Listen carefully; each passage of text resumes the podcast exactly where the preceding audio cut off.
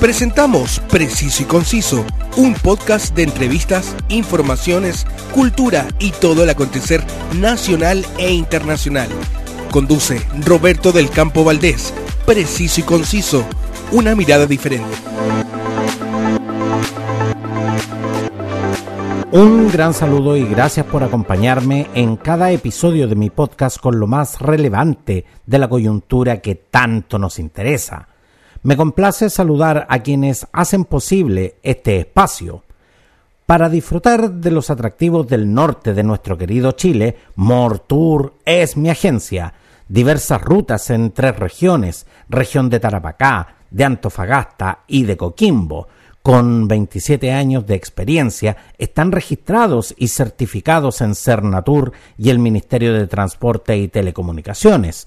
Unos tours increíbles, precios para ir con toda su familia y atención personalizada. ¿Qué más se puede pedir? Búscalos en su web www.moretour.cl y prepárate a disfrutar de las maravillas de nuestro norte. Y si usted quiere disfrutar de un espectáculo para toda su familia, el Circo de Pastelito y Tachuela Chico ya llegó 10 años llevando entretención y sana alegría por todo nuestro querido Chile. Carpa climatizada, sonido e iluminación de primer nivel, los más queridos payasos de Chile, artistas circenses tradicionales y números internacionales directamente desde Las Vegas a un precio que nadie le podrá igualar desde el 1 de septiembre en Mall Florida Center en la región metropolitana y muy pronto en tu ciudad. No te lo pierdas. Sin duda que la noticia que no ha dejado indiferente a nadie esta semana es la detención del líder de la coordinadora Arauco Mayeco, el chileno de origen mapuche huilliche Héctor Yaitul, conocido como comandante Héctor o el Negro.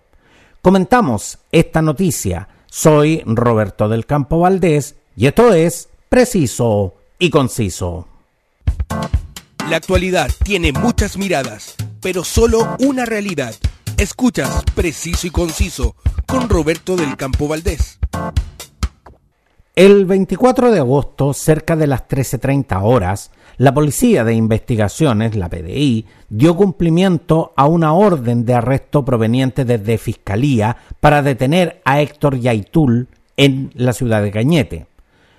Una vez cumplida esta orden, en lo que la PDI denominó una detención limpia y tranquila, se logró que el Ministerio Público concretara su detención tras dos años de investigación. Héctor Javier Yaitul Carrillanca es oriundo de Osorno, tiene 54 años, Está casado con Pamela Pessoa Matus y tiene cuatro hijos. Cursó la carrera de Trabajo Social en la eh, Pontificia Universidad Católica de Valparaíso y terminó sus estudios en la Universidad de Concepción. Y es justamente en, en esa etapa donde inicia su militancia en las filas del movimiento de izquierda revolucionaria, el MIR, para posteriormente, en dictadura, integrarse a las filas del Frente Patriótico Manuel Rodríguez. En febrero de 1998, junto a otras comunidades, grupos y colectivos mapuche, decide formar la coordinadora Arauco Mayeco, la CAM, en Tranaquepe. La CAM es una agrupación mapuche armada, indigenista y nacionalista étnica, que reivindica la lucha armada como un método legítimo para conseguir sus objetivos de recuperación y la independencia de territorios del pueblo mapuche. Se han adjudicado varios atentados incendiarios contra propiedad pública y privada, como también las recuperaciones de tierras mediante la toma y ocupación de fondos. En mayo, la Cámara de Diputadas y Diputados aprobó un proyecto de resolución que solicita al gobierno declarar a la CAM las ORT y a la Huaychan Aucamapu, la UAM, como asociaciones ilícitas de carácter terrorista. En 1988, Héctor Yaitul fue detenido por carabineros y trasladado a la cárcel de Quillota. Ahí, según denunció, fue torturado. Según sus declaraciones, dijo, fui detenido por carabineros, reducido a golpes por efectivos de las Fuerzas Especiales de Carabineros, fui trasladado junto a otros compañeros a dependencias de la Comisaría Central de Carabineros de Valparaíso, donde al igual que muchos compañeros fui sometido a maltrato físico y verbal consistente en golpes de puños y pies, posiciones asfixiantes, esposado, colocado de rodillas, sometido a posturas forzadas y con golpes continuos y burlas por mi condición de mapuche y miope. Explicó en una demanda presentada en 2021 contra el Estado donde solicitó una indemnización de 200 millones de pesos. La primera participación de Héctor Yaitul, conocida en el denominado conflicto mapuche, fue en 1999, en un enfrentamiento entre Ayen con las eh, Fuerzas Especiales de Carabineros, donde dirigió mediante un silbato a una quincena de activistas.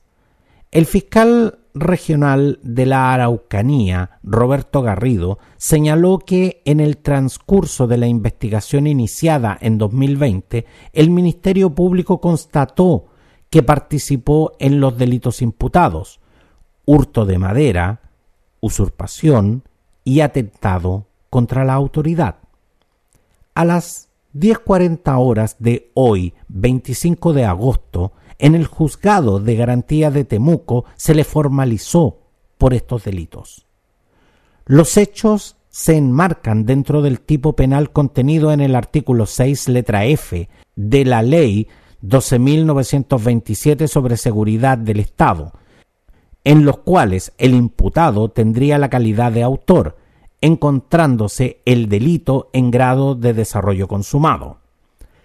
A las causas se le suma la ampliación de querella presentada por la ministra del Interior y Seguridad Pública Isquia en causa en los términos del artículo 26 de la Ley de Seguridad Interior del Estado, los cuales fueron agrupados de esta manera en la presente investigación.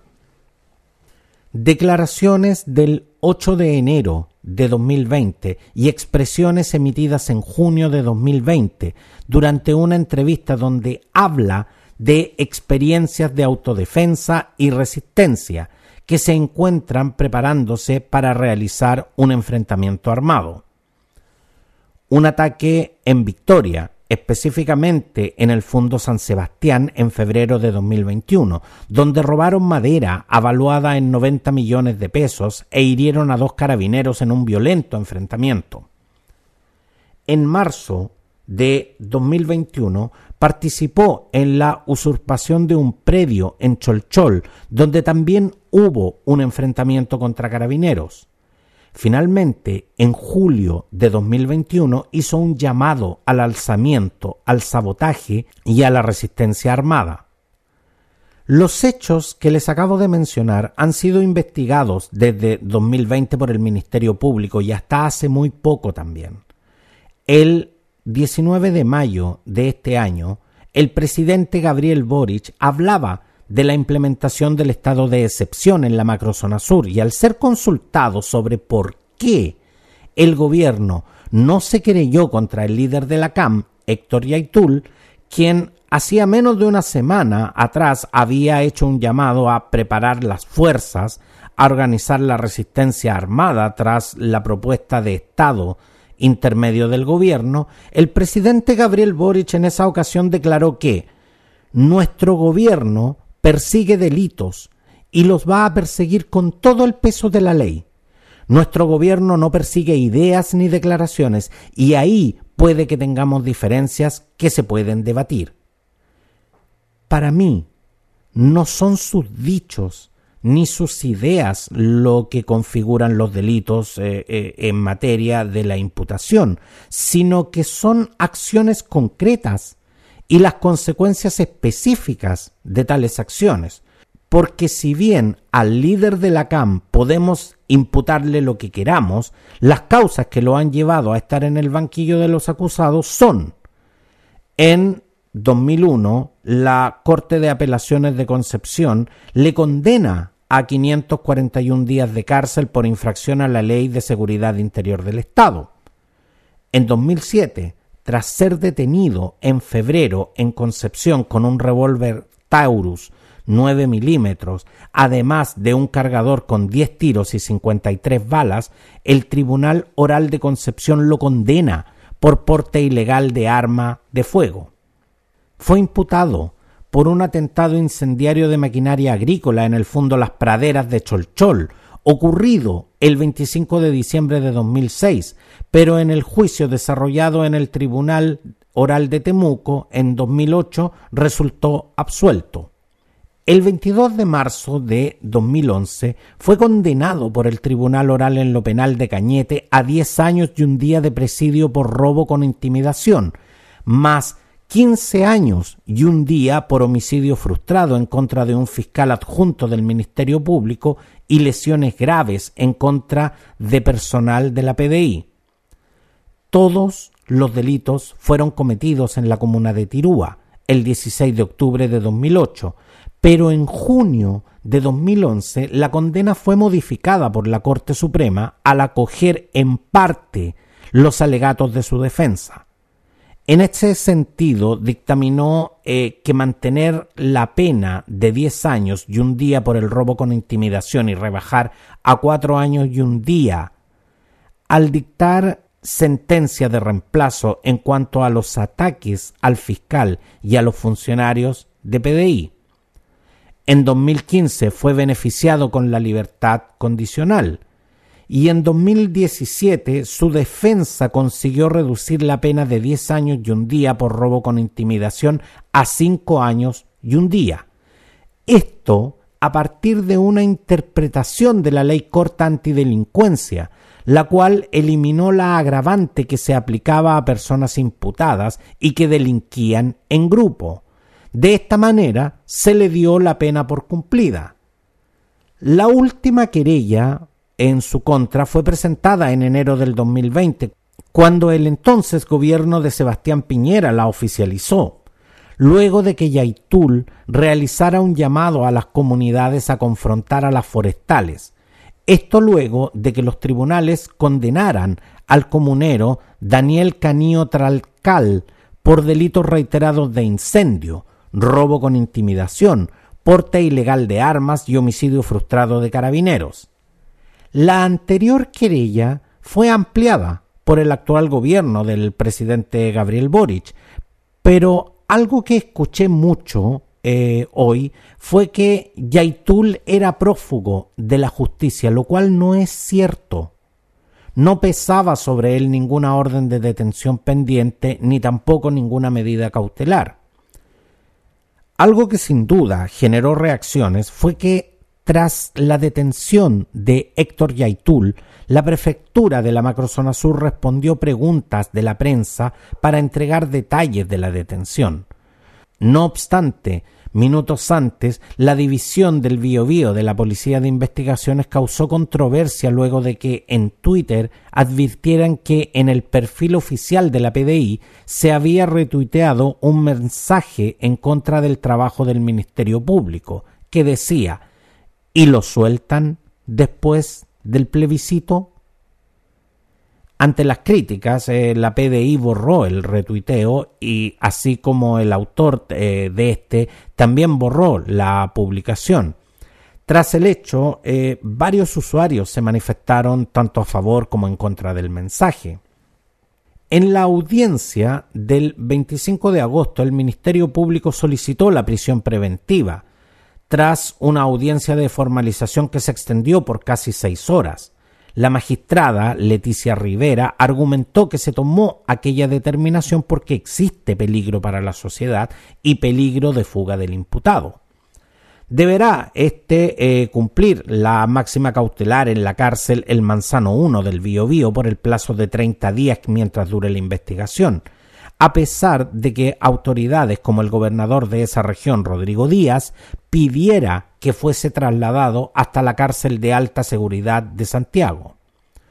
Su abogado, Rodrigo Román, pidió declarar ilegal la detención, lo cual fue rechazado, y acusó persecución política como el motivo para la investigación.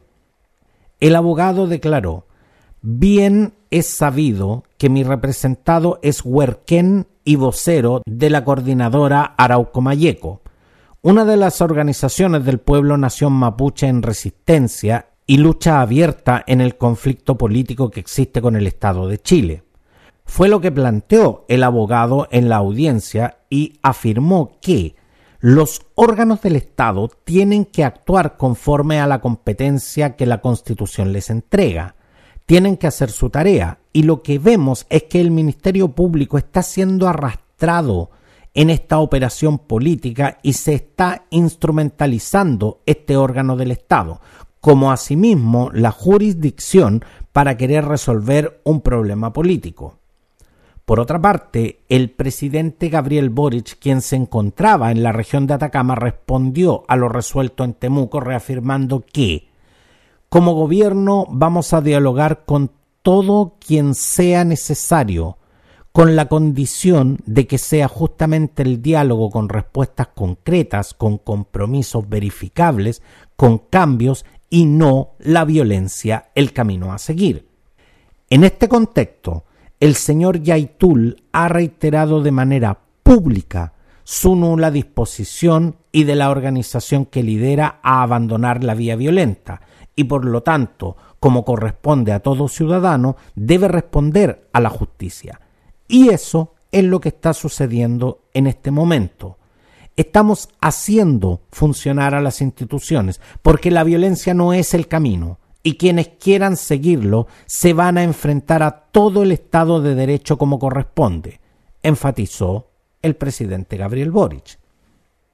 Antes que terminara la jornada del 25 de agosto se hizo pública la noticia que un informe reservado de la PDI consignó que el 11 de mayo de este año una asesora de la ministra Janet Vega llamó al celular del líder de la CAM, le manifestó que la ministra de Desarrollo Social me pidió contactarlo y ver la posibilidad de poder tener una conversación en este momento con usted por teléfono. Esa mañana se había difundido una entrevista donde Yaitul convocó a organizar la resistencia armada frente al Estado intermedio, que el presidente Boric analizaba decretar en el sur. Días después, la ministra Vega diría en el programa Tolerancia Cero que existen presos políticos mapuches, de lo cual tuvo que retractarse. Tras darse a conocer esto, la ministra de Desarrollo Social, Janet Vega, presentó su renuncia al gobierno. El presidente Gabriel Boric informó que aceptó la renuncia de la ministra, convirtiéndose así en la primera ministra en salir del gabinete. Lo cierto es que la detención de Héctor Yaitul ha generado diversas reacciones, no solo en el mundo político nacional, sino que también a nivel internacional, que en su mayoría eh, catalogan a Yaitul como un líder radical mapuche. Diversas reacciones también generó en el oficialismo. El diputado Raúl Soto del Partido por la Democracia, el PPD, aseguró que es una buena noticia que no esté circulando libremente y en total impunidad. Por su parte, la presidenta del Frente Regionalista Verde Social, Flavia Torrealba, dijo que es curioso el momento en que se produjo su captura. El senador Gastón Saavedra del Partido Socialista, representante de la región del Biobío, señaló que en nuestro país no existen ni las personas ni los grupos especiales, ni tampoco los tribunales especiales. La diputada María Candelaria Acevedo del Partido Comunista espera que se den garantías a Héctor Yaitul de que pueda tener una detención justa y un proceso que corresponda. Espero, dijo, que los tribunales le den plena seguridad al detenido y a la ciudadanía de que se va a actuar de manera confiable, añadió. Por su parte, la diputada Pamela Giles del Comité Ecologista Verde e Independientes expresó su solidaridad con el líder de la CAM. El presidente Gabriel Boric es responsable de su valiosa vida, su integridad y el respeto al Convenio 169, Declaración de los Pueblos Indígenas y demás tratados, escribió en su cuenta Twitter. En la otra vereda política, diputados de UDI, RN y republicanos destacaron la detención del líder de la CAM. Los parlamentarios felicitaron al Ministerio Público y a Carabineros por el arresto. Además, hicieron fuertes críticas al gobierno, recordando que en un momento dijeron que no se podían perseguir ideas. El diputado Miguel Mellado de Renovación Nacional, representante del Distrito 23, señaló que se debe felicitar al Ministerio Público por el arresto de Héctor Yaitul. Su compañero de partido, Miguel Becker, quien también felicitó a todos los que están detrás de esta acuiciosa investigación que nos permite tener a este delincuente tras las rejas. Espero que a partir de ahora comience una nueva etapa de paz en nuestra Araucanía, dijo. Mauricio Ojeda, de Independientes y eh, Republicanos, quien aseveró que la semilla de la maldad que se había sembrado en la Araucanía está detenido. Espero que los jueces sean extremadamente severos para condenarlo y que caigan todos los integrantes de estas organizaciones terroristas que azotan al sur de Chile, concluyó. Felices unos y no tan felices otros. Lo cierto es que la detención de Héctor Yaitul abre el debate e invita justamente a sincerar las posturas respecto al denominado conflicto mapuche. Yaitul no representa ni el sentir ni el accionar de todo el respetable pueblo mapuche. Pero no es menos cierto que una importante facción de los grupos están por una fuerte radicalización del conflicto. Yaitul reivindica la lucha armada, el uso de la violencia y disparó contra la idea de la plurinacionalidad, esgrimiendo críticas a la desaparecida Convención Constituyente. Sus palabras, de hecho, fueron hace menos de una semana que yo lo puedo decir con mucha moral. Jamás vi en las más de prácticamente tres décadas de estar en el Gualmapu luchando, jamás vi un lienzo, un letrero que dijera queremos un Estado plurinacional. Jamás lo vi siempre se repetían los mismos lienzos y las mismas consignas. Territorio para el pueblo nación mapuche autónoma. La lucha no tiene que ver con el multiculturalismo. Nos han invisibilizado con los discursos, todos, hasta el progresismo. Aquellos jóvenes que surgieron en los movimientos sociales, tatuados en buena onda, nos han invisibilizado pero nosotros somos un acto político. Yo no estaría dando la cara aquí si no tuviéramos un movimiento social, político y militar, concluyó. Además, se refirió a las acusaciones que lo vinculan con las mafias que roban madera, asegurando que ellos no tienen nada que ver con eso, pero que sí recuperan madera para poder tener los insumos para su lucha. Una historia que está lejos de terminar, y una paz en la Araucanía que parece estar muy lejos de llegar. La actualidad tiene muchas miradas, pero solo una realidad. Escuchas Preciso y Conciso con Roberto del Campo Valdés. Todas y cada una de las ediciones de este podcast están disponibles en Spotify y en las más importantes plataformas. Suscríbete a tu preferida y no te pierdas ninguna edición. Además, puedes compartirlas en tus redes sociales. Y si deseas estar bien informado con todo el acontecer nacional e internacional antes que nadie, suscríbete a mi canal Telegram. Sígueme también en todas mis redes sociales. Gracias a todos y nos vemos. Te has informado de los temas del momento, una mirada amplia que te invita a ser parte del hoy y el mañana. Te invitamos a nuestro próximo capítulo de Preciso y Conciso con Roberto del Campo Valdés, una mirada diferente.